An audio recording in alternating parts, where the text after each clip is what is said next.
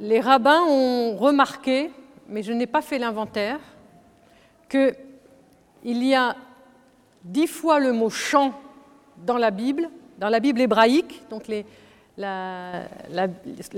une certaine partie de notre Ancien Testament.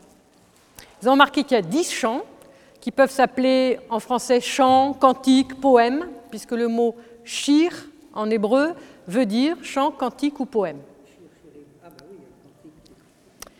Et que parmi ces dix chants, il y en a un qui est au-dessus de tous les autres, qui est le shir ashirim, le cantique des cantiques. Alors on dit souvent que c'est un recueil de chants, ce cantique, mais en fait c'est un seul poème de 117 versets. Et c'est un poème qui fait partie donc de ce qu'on appelle la littérature de sagesse. Et cette littérature va se faire remarquer particulièrement par son caractère qu'on appellera transhistorique. Donc on n'est pas dans un événement de l'histoire précis, on est dans quelque chose qui est de l'ordre mystique, de l'ordre poétique, qui est au-delà de l'histoire, du contexte historique dans lequel on vit. Et ça fait à peu près 2500 ans que ce chant des chants a été écrit et figure dans la Bible. Mais en même temps, puisque ce chant a été écrit il y a 2500 ans, la manière dont nous le lisons aujourd'hui euh, est très différente de l'intention et de la manière dont il a été écrit, de l'intention de l'auteur. Donc il y a un décalage énorme entre ce chant tel qu'il a été écrit, comment on le comprend aujourd'hui. On n'est plus dans la même culture, donc il nous faut essayer de nous approcher de ce chant et des dix chants, euh, vous allez voir. Donc on est dans une pensée sémitique, on est dans une pensée euh, très différente de la nôtre.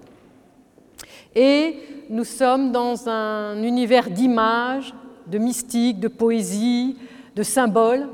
Euh, voilà. Mais nous, allons voir que le peu de temps qui nous, nous est imparti aujourd'hui ne va pas nous permettre de creuser vraiment. On pourra faire un, une autre rencontre entièrement consacrée à ce Shir Hashirim, ce chant des chants. Euh, toujours est-il que euh, ce qu'on va essayer de retenir aujourd'hui, c'est que c'est le chant au-dessus de tous les chants. Saint Ambroise, alors on pourrait dire, en fait dans la Bible il y a au moins 150 chants, 150 psaumes, même 151 pour nous euh, dans la tradition orthodoxe. les psaumes peuvent aussi être appelés chir, chants. Saint Ambroise va dire des psaumes. Qu'est-ce que donc que le psaume? C'est un instrument de musique dont joue le saint prophète avec l'archer du Saint-Esprit et dont il fait résonner sur la terre la douceur céleste. C'est très intéressant. Saint Ambroise, un, père latin du IVe siècle. Donc le psaume, c'est un instrument de musique dont le saint prophète joue avec l'archer du Saint-Esprit. Vous voyez un peu, euh, on est en plein dans, la poésie. Euh, et donc c'est un peu dans cet esprit qu'il nous faut aborder euh, cette question. Alors si ce chant des chants, ce cantique des cantiques est au sommet de, de cet ensemble de dix chants de la Bible, eh bien étonnamment il ne contient pas le nom de Dieu.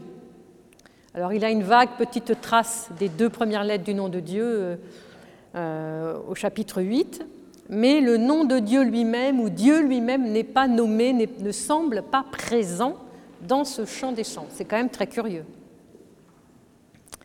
Pourtant, un grand, grand maître juif qui s'appelle Rabbi Akiva, euh, du début du deuxième siècle, fin premier, début du deuxième siècle, va dire le jour où le cantique des cantiques a été donné à Israël, l'emporte en valeur sur le monde tout entier.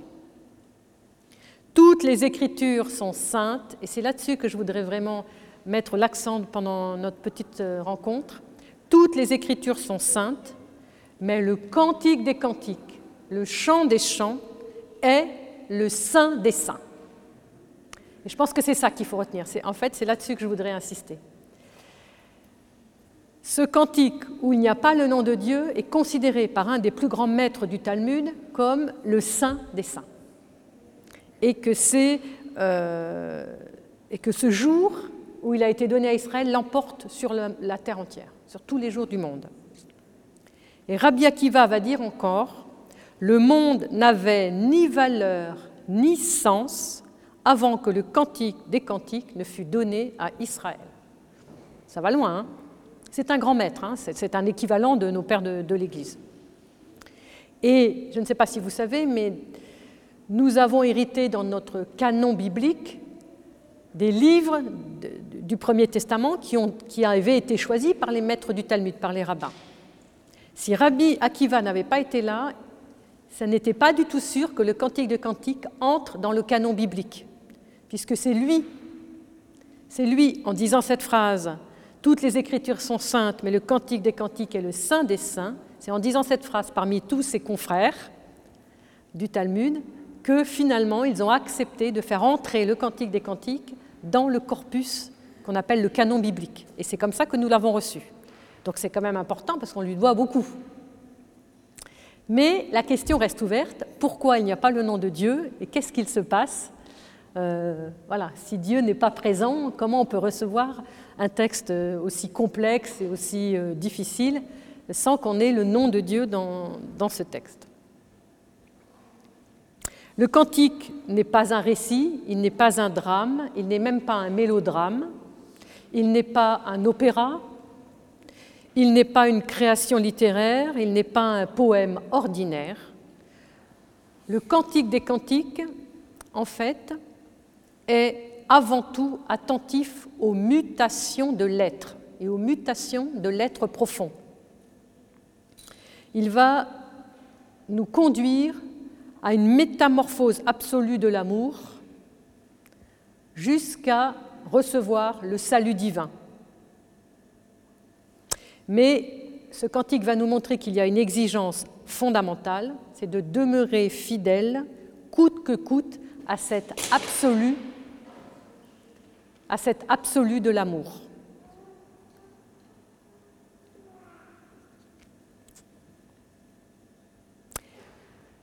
Ce cantique des cantiques est tellement important dans la tradition juive que dans les communautés séfarades,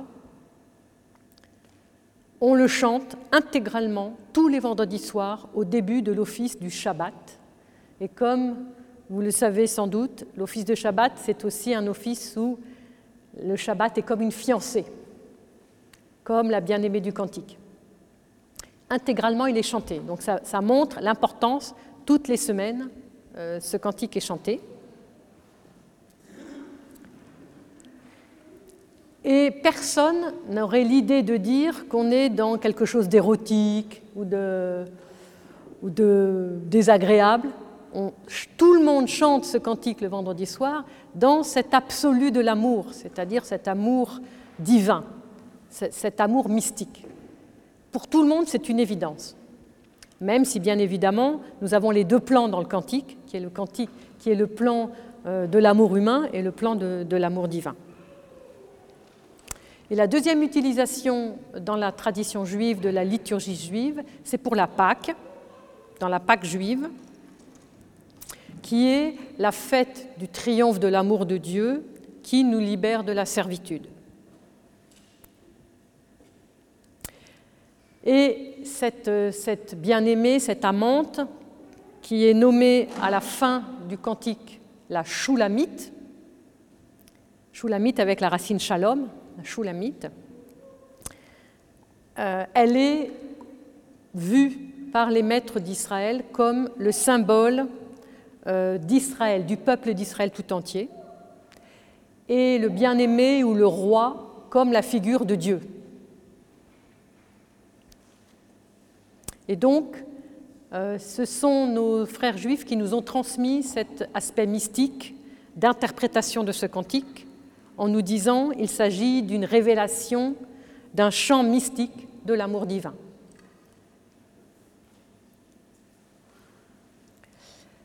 Pourtant, d'autres textes rabbiniques, notamment le Midrash et le Targum, vont voir dans ce cantique des cantiques un exposé de l'histoire d'Israël, dans ces trois grandes périodes. La première période serait euh, la sortie d'Égypte, la période biblique jusqu'à la destruction du temple, l'exil et enfin la rédemption messianique attendue. Mais si nous regardons attentivement ce chant des chants, nous voyons que nous avons trois thèmes principaux, qui est le thème de toute, de toute personne qui veut essayer de se mettre en communion, qui veut essayer d'entrer en communion avec Dieu, et qui vit toujours ces trois étapes. D'ailleurs, euh, les pères les appellent autrement, mais c'est les mêmes. Donc, le premier thème de ce cantique, dans les chapitres 1 et 2, ce serait la jeunesse de l'amour. Donc, euh, ce serait pour un débutant en christianisme euh, la période de la grâce. On reçoit la grâce et on est. Moi, je me souviens quand je me suis convertie pendant un an, la prière, elle coulait toute seule dans mon cœur. Je montais les escaliers, il y avait une prière, je montais sur mon vélo, j'en avais une autre, ça passait tout seul. Mais je peux vous dire que le jour où ça s'est arrêté, euh, j'étais plus dans la première période. Et donc la deuxième période, le deuxième thème, c'est celui de l'exil. Donc il y a quelque chose qui, voilà, qui fait qu'on n'est plus dans cette communion naturelle avec Dieu. C'est quand Adam, par exemple, est chassé du paradis, parce qu'il a désobéi, et donc il faut que nous fassions un retour sur nous-mêmes pour nous rendre compte qu'on a, on a perdu une grâce et que ce n'est pas Dieu qui nous l'a enlevée, c'est nous qui nous sommes retirés d'elle. Donc c'est très intéressant pour, euh, pour essayer de comprendre le cheminement spirituel. Et le troisième thème, c'est celui des retrouvailles dans les derniers chapitres 6 et 7, où euh, de nouveau ceux qui s'aiment vont se retrouver euh, dans un nouveau printemps et un nouveau départ pour l'éternité d'ailleurs. Parce que la mort, euh, l'amour est plus fort que la mort. La mort est, vaincue. Et nous, on dirait, la résurrection est plus forte que la mort. Et donc toute la Bible elle-même, en fait, c'est pour ça que le cantique est très puissant, parce que c'est une sorte de résumé de la Bible. Toute la Bible elle-même est traversée par ces trois thèmes, même si on peut euh, voir derrière ces trois thèmes d'autres mots, par exemple la création, la chute et la rédemption. La création, l'exil et la rédemption. Et donc, euh, ou bien la Genèse, l'exil et le retour. Donc, tout en fait, c'est une, cathédrale, ce chant des chants, qui nous montre l'histoire du peuple, l'histoire de, de chaque croyant, l'histoire de l'Église, euh, dans cet univers qui est le lieu du drame de l'amour.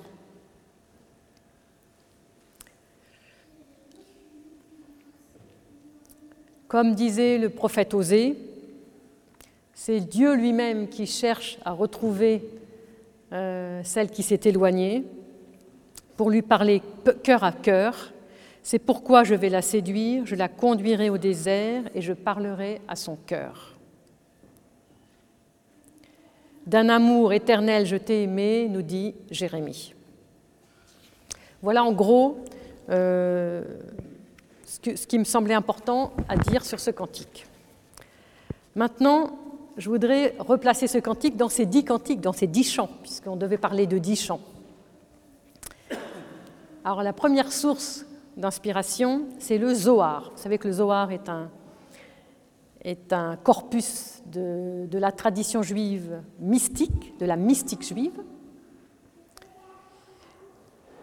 et résume ainsi euh, tous les thèmes de la tradition hébraïque en disant Le cantique constitue le résumé de toute la Bible et de toute l'œuvre de la création le résumé du mystère des patriarches, de l'esclavage d'Égypte et de la délivrance d'Israël. Celui du cantique chanté lors du passage de la mer Rouge. Il est le résumé du décalogue et de la théophanie du Sinaï et de tout ce qui s'est passé en Israël pendant son séjour dans le désert jusqu'à son entrée en terre promise et jusqu'à la reconstruction du temple. Il est la synthèse du mystère du nom saint d'en haut, Il est la synthèse de la dispersion d'Israël entre les nations et de sa délivrance. Il est la synthèse de la résurrection des morts et des événements qui se produiront jusqu'au jour appelé le sabbat du Seigneur. Le cantique des cantiques renferme tout ce qui est, tout ce qui fut et tout ce qui sera.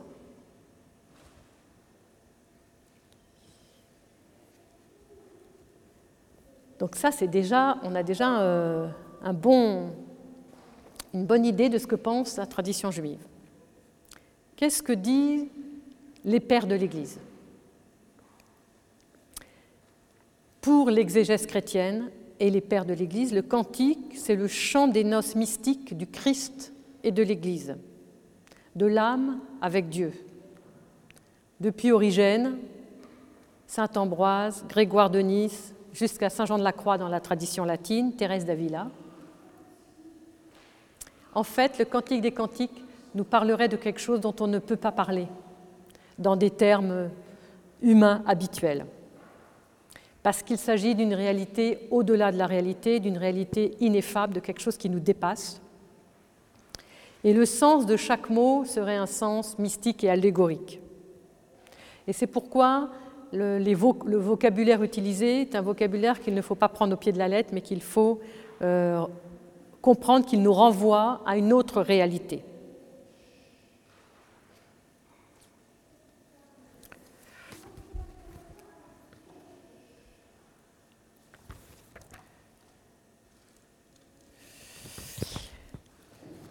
Alors, le Targum va préciser qu'est-ce que c'est ces dix chants. Donc le Targum, c'est encore la tradition d'Israël, euh, c'est la traduction en araméen de la Bible hébraïque. Donc le Targum va, euh, nous montrer comment, euh, comment on tire dix chants principaux de la Bible Euh, parce que le Targum pense qu'il y a seulement dix chants qui ont été vraiment composés pour Dieu. De toutes les visions prophétiques, de tous les psaumes de David, de toutes les innombrables myriades de louanges, euh, de, de toutes ces œuvres, dix seulement reçoivent le nom glorieux et titre, du titre glorieux de chant ou de cantique. Et le chant des chants est évidemment supérieur à tous ces dix chants. Alors voilà ce que dit le Targum. Dix chants furent chantés en ce monde. Ce chant, à savoir le Cantique des Cantiques, est loué plus que tous les autres. Le premier chant fut chanté par Adam quand son péché lui fut pardonné et que vint le Shabbat, le protégeant. Donc c'est très intéressant parce que déjà là, on a euh, cette conscience que Dieu a pardonné à Adam. On a un élément supplémentaire qui n'est pas dans la Bible, que Adam peut chanter parce qu'il est pardonné. Et euh, si nous avons lu Saint Silouane, dans sa lamentation, euh, les lamentations d'Adam, on a quelque chose qui ressemble à ça où il, pleure tellement son péché que Dieu lui pardonne et qu'il dit, bon, ne me dérangez pas parce que maintenant je suis avec Dieu et c'est trop bien de retrouver la relation parce que vraiment c'était trop difficile d'être éloigné. Et quand Adam donc euh, sait que son péché est pardonné, il ouvre la bouche et il dit, psaume 92, le premier verset, un chant, un psaume, un chant pour le jour du Shabbat. Le deuxième chant fut chanté par Moïse et les enfants d'Israël quand le Maître de l'univers sépara les eaux de la mer. Alors Moïse et les enfants d'Israël chantèrent. Donc c'est le grand chant du chapitre 15 de l'Exode que nous chantons. Euh, chantons le Seigneur car il s'est couvert de gloire. Voilà. Et puis c'est aussi euh, le samedi, le, grand et saint samedi. Hein. Le troisième chant fut chanté par les enfants d'Israël quand un puits d'eau leur fut donné, comme il est dit, il est dit Nombre 21, 17, alors Israël chanta. ils n'ont pas d'eau, un puits est donné, Donc euh, c'est le puits qui est donné par les mérites de Myriam. Et alors ils chantent parce qu'ils peuvent enfin boire de l'eau dans le désert. Le quatrième chant, Moïse le dit juste avant de mourir, au moment où il allait quitter ce monde, Deutéronome 32, prêtez l'oreille aux cieux. Le cinquième cantique, le cinquième cantique, Josué, fils de Noun, l'a chanté lorsque, au combat, il a provoqué Gabaon. Pour lui, le soleil et la lune se sont arrêtés pendant 36 heures, et pendant que les astres taisaient leurs louanges, il a entonné ce cantique ainsi qu'il est écrit Alors Josué a chanté devant le Seigneur. Josué 10, verset 12. Donc c'est très intéressant parce que là on dit que les astres se taisaient, parce que les astres ils sont tout le temps dans la louange divine. Le sixième cantique, Bara et Déborah l'ont chanté le jour où Dieu livra Cicérone et son armée entre les, mains des enfants d'Israël, comme il est écrit. Ce jour-là, Déborah chanta et ce cantique avec Barak, fils d'Abinoam, juge, chapitre 5, versets 1 à 11.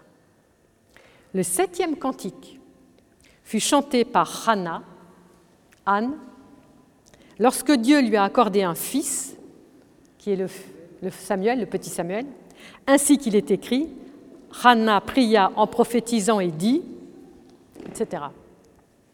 1 Samuel 2, 1. Le huitième chant fut chanté par David, roi d'Israël, pour tous les miracles que Dieu a accomplis pour lui, ainsi qu'il est écrit, David dit au Seigneur les paroles de ce cantique en prophétisant. 2 Samuel 22. Le neuvième cantique fut chanté par Salomon, le roi d'Israël. Il chanta par le souffle saint devant le souverain du monde entier, le cantique des cantiques. Le dixième chant sera chanté par les enfants d'Israël, exilés, lorsqu'ils seront libérés de leur exil. Comme il est écrit et expliqué par Isaïe le prophète, ce chant sera pour vous aussi joyeux que la nuit où l'on célèbre la fête de Pâques. Et le cœur sera aussi radieux que le peuple qui va se présenter devant Dieu trois fois par an, avec toutes sortes de mélodies et au son du tambourin, en s'acheminant vers la montagne de Dieu pour servir Dieu, le rocher d'Israël. Isaïe 30, 29. En fait, le dixième chant, c'est celui du monde à venir. Du monde à venir. Alors évidemment, quand on connaît un petit peu les pères, on est tout à fait intrigué par ce que nous dit Origène.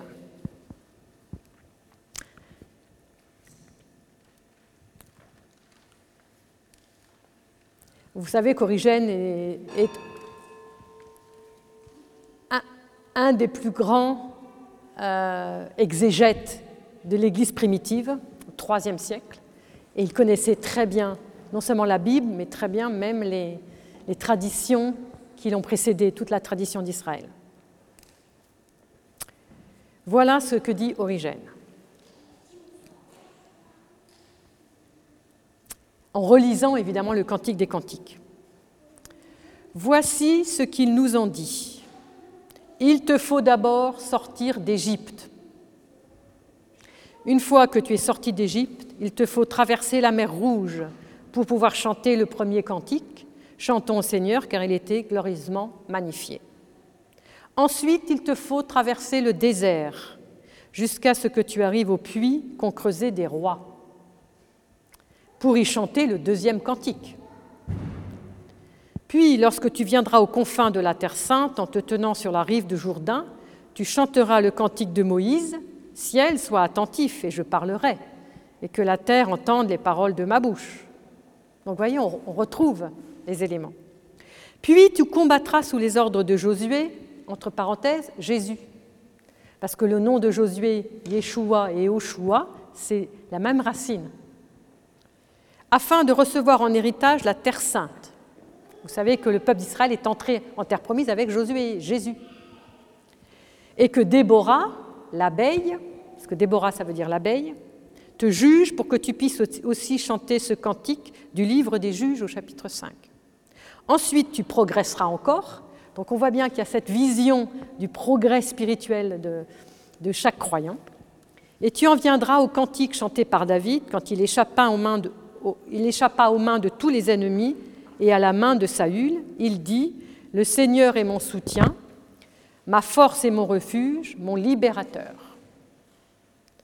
En parvenant jusqu'à Isaïe, tu diras avec lui Je chanterai à mon bien-aimé le cantique de sa vigne. Isaïe 5.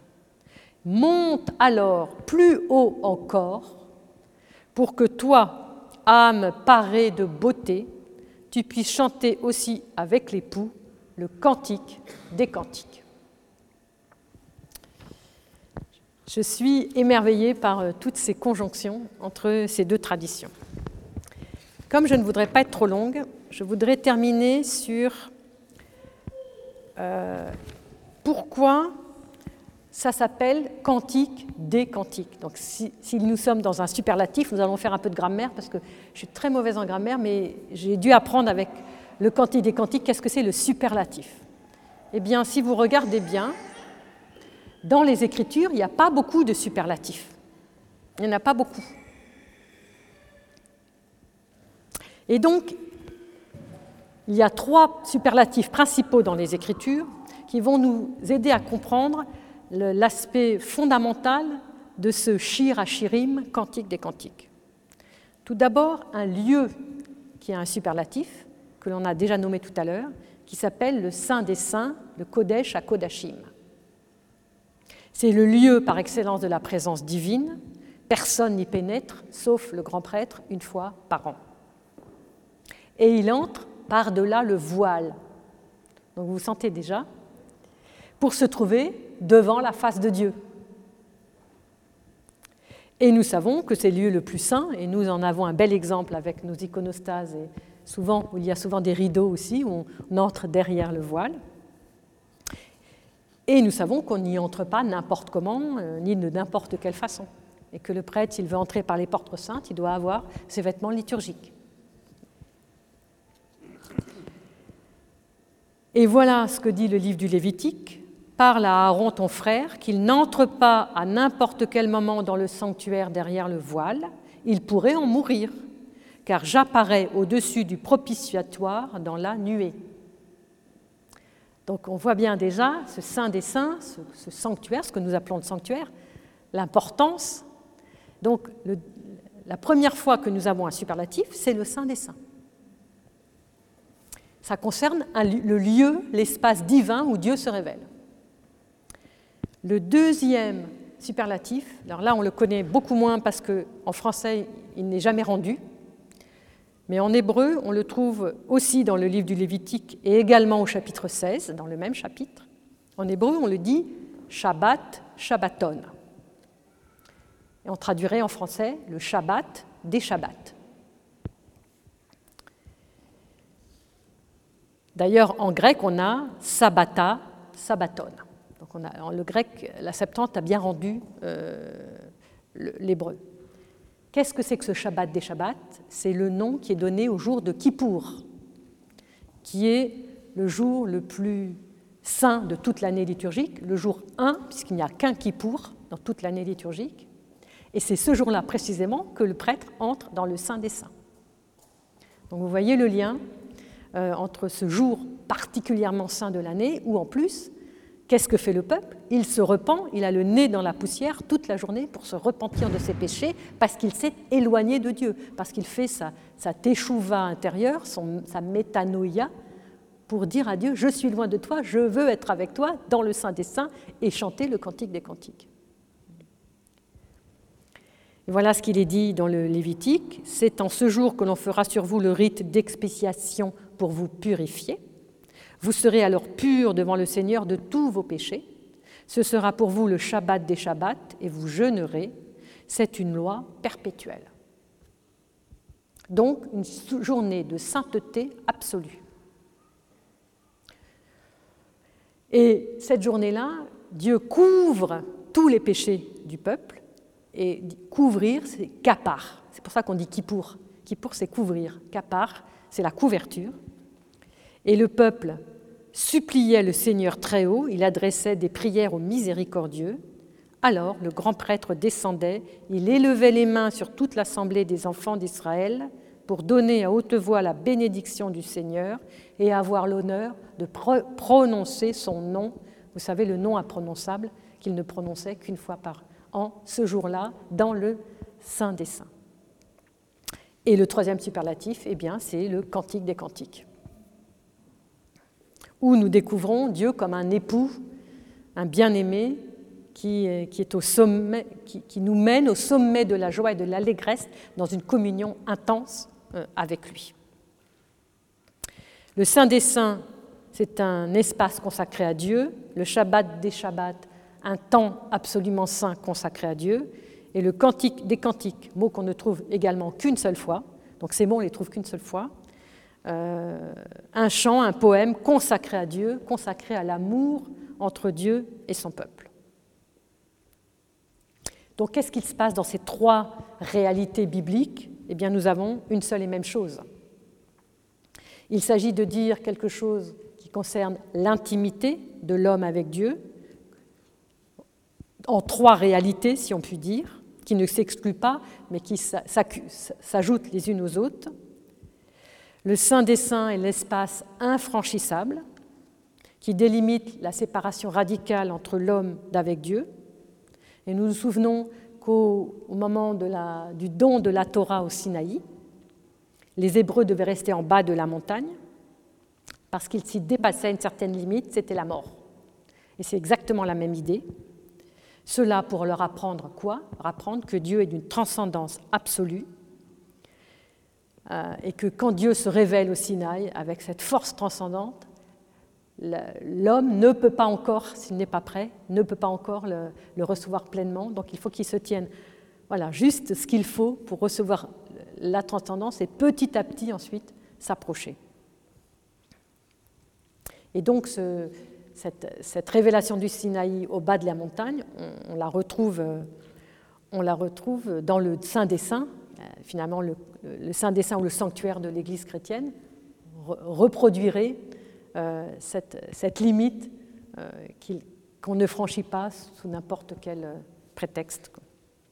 Le Shabbat des Shabbats, le Yom Kippour, qui nous montre le Dieu de miséricorde. C'est le jour où tout est couvert, où la faute est couverte, où la faute est pardonnée, où, le peuple est purifié, blanchi. D'ailleurs, ce jour-là, les, Juifs qui fêtent Kippour sont vêtus de blanc des pieds à la tête et c'est le jour où on renaît tout neuf, au sortir d'une 25 heures de jeûne et de pénitence.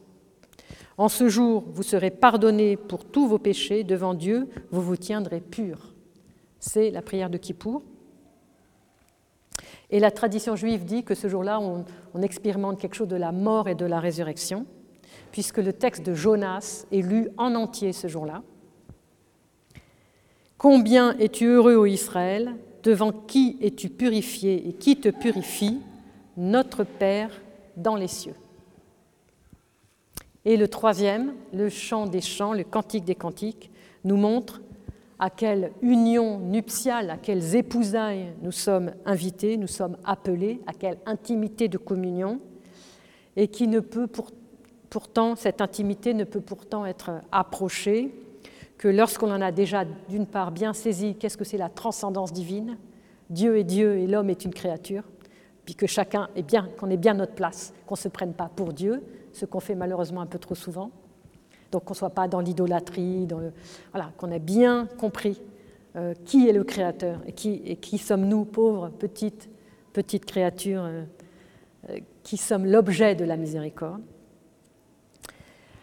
Donc ça, c'est l'idée de, comprendre cette miséricorde et, comprendre combien on, doit expérimenter la transcendance pour expérimenter la miséricorde et notre condition de finitude et de dépendance par rapport à Dieu, ainsi que notre infidélité invétérée. Nous sommes tout le temps en train de tourner le dos à Dieu, tout le temps en train de, comme disait tout à l'heure euh, Père Antoine à l'homélie, on, est dans nos petits soucis, dans nos petits ronrons, euh, et puis on n'est pas présent.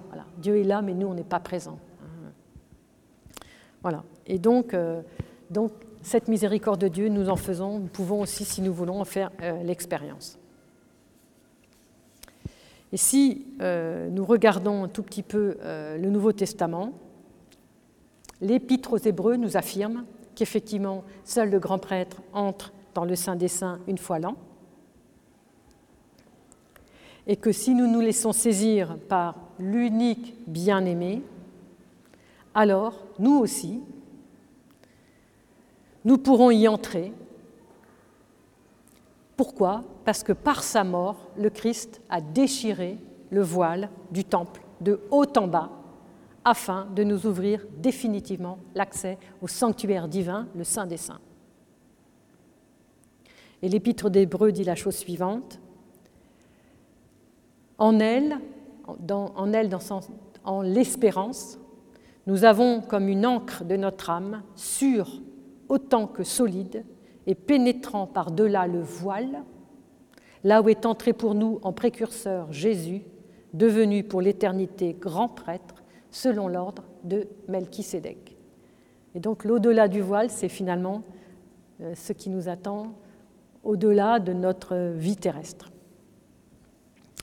Et en même temps, c'est l'écho du voile du temple qui délimitait l'entrée du Saint des Saints, réservé au grand prêtre qui s'est déchiré le jour de la mort du Christ, quand il était sur la croix. Et donc, si le Christ grand prêtre entre définitivement dans le sanctuaire céleste, il a pu faire de nous un peuple de prêtres et va nous ouvrir définitivement l'accès au sanctuaire divin.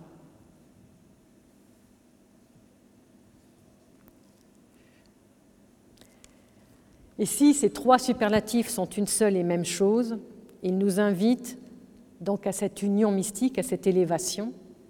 Et Origène va nous donner encore une fois la clé de, de, cette, de cette montée progressive vers Dieu.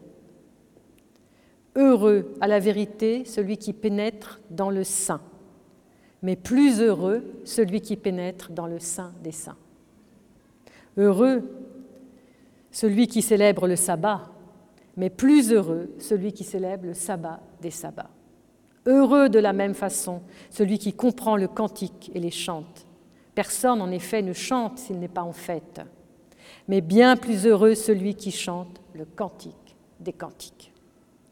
Et tout comme il s'en faut de beaucoup que celui qui pénètre dans le saint puisse entrer aussi dans le saint des saints, et que celui qui célèbre le sabbat qui a été institué par Dieu pour son peuple puisse célébrer le sabbat des sabbats, de la même manière, il est difficile de trouver celui qui, effectuant le parcours de tous les cantiques contenus dans les Écritures, soit en état de s'élever jusqu'au cantique des cantiques. C'est sublime, hein? C'est origène, grandiose. Lisez les pères, hein, c'est grandiose. Donc, le cantique de cantiques est bien celui qui nous résume tous ces cantiques-là, qui nous élève au plus haut degré de l'intimité avec Dieu, qui nous conduit au terme de toute l'initiation dans une union mystique accomplie. C'est le chant de l'amour absolu qui révèle quelque chose de l'amour de Dieu, de l'absolu de l'amour. Et comme disait Rabbi Akiva, les Écritures sont saintes, mais le saint des saints, c'est le cantique des cantiques. Et vous savez que Rabbi Akiva a été torturé par les Romains pour avoir transgressé la loi qui interdisait de, prier et d'étudier la Torah. Il a été torturé, il a mis à mort. Et son dernier mot, et donc il a commencé à chanter, à, prier le Shema Israël, écoute Israël, le Seigneur ton Dieu est un. Sur le un, il a expiré. Donc euh, il avait bien compris cette unité hein, euh, extraordinaire. Si le nom de Dieu est absent dans ce petit livre de la Bible, mais est-ce qu'il est aussi absent que ça?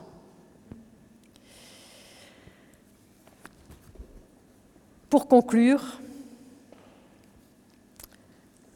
euh, lorsque l'homme chante le chant des chants, son amour pour Dieu est un lieu saint et un temps entièrement consacré. Il arrive alors au sommet de l'expression humaine, puisqu'il s'exprime au superlatif, il atteint l'inexprimable. Ce superlatif tellement peu employé dans la Bible hébraïque l'est-il un peu plus dans le Nouveau Testament et dans la tradition de l'Église? L'Apocalypse, le dernier livre de la Révélation, nous découvre deux superlatifs. Est-ce que le Nouveau Testament et Saint, Jean dans l'Apocalypse veulent nous conduire encore au-delà de ces trois superlatifs que nous avons regardés d'un peu plus près? Au cœur de la révélation, au cœur du Dieu transcendant, au cœur du Christ fait homme, par sa présence. Est-ce que cet Apocalypse veut nous montrer la présence, la Shérina, euh, au sein des saints, qui va nous conduire toujours un peu plus haut, afin que nous puissions faire alliance avec celui qui a bâti sa demeure parmi nous, son nom, le Verbe de Dieu, et sur son manteau et sur sa cuisse, qui a-t-il décrit? Roi des rois et Seigneur des seigneurs.